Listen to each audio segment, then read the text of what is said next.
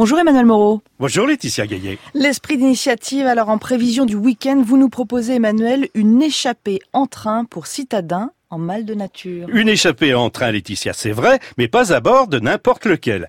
Avec l'ouvrage de Juliette Labaronne, on laisse en gare le TGV pour monter à bord de trains qui vont à leur rythme en empruntant des itinéraires qui ne sont pas proposés d'emblée sur les plateformes de vente de billets. Dans son livre, Slow Train, la journaliste propose à ceux qui veulent parcourir l'hexagone à leur rythme d'emprunter, comme elle l'a fait, les petites voies. Elle a sélectionné ainsi 30 échappées à faire seules ou à plusieurs, entre amis ou en amoureux. À chaque page, un nouveau départ. J'ai demandé à Juliette sa ligne la plus littéraire. Sans hésiter, Paris, Rouen, Le Havre. Parce que euh, Zola y a planté le décor pour sa bête humaine, et puis également parce que c'est une des premières euh, grandes lignes passagers qui a été construite en France. La ligne la plus vélo? Je dirais Orléans, le Croisic, euh, parce que euh, cette interloire euh, accueille les vélos avec un grand confort. la région a même investi dans des rames qui accueillent dans des meilleures conditions les vélos. Et l'été, vous avez des personnes pour vous aider à les monter à bord, gratuitement. Et puis, vous avez la ligne des hirondelles. Alors celle-là, cette ligne, elle est au top.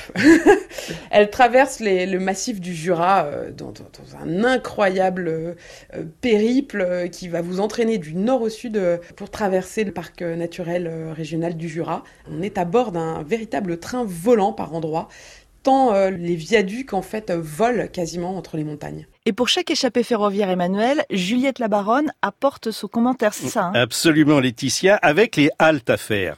Tout l'intérêt du guide est justement d'être loin des autoroutes aseptisées et des cadences infernales du TGV.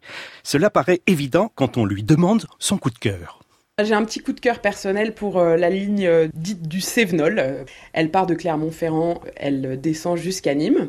Donc elle part du massif central où on a ces roches noires. Elle suit l'Allier, la rivière Allier, qui est une rivière encore très sauvage. Elle traverse toutes les Cévennes, dans des endroits où il n'existe même pas de, route et d'ailleurs où il n'y a pas de, présence humaine.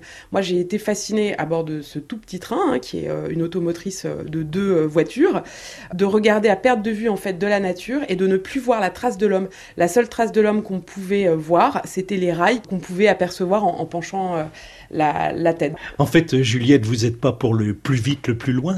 Effectivement, ce livre, il s'inscrit dans le mouvement slow, qui je pense signifie quelque chose étant donné qu'il il a commencé à naître au moment où, toutes les technologies numériques ont commencé à, envahir notre vie professionnelle et personnelle. Voilà, donc c'est un petit peu un antidote au stress. Là, l'idée, c'est de se recentrer, de souffler et d'admirer les beaux paysages qui peuvent nous entourer.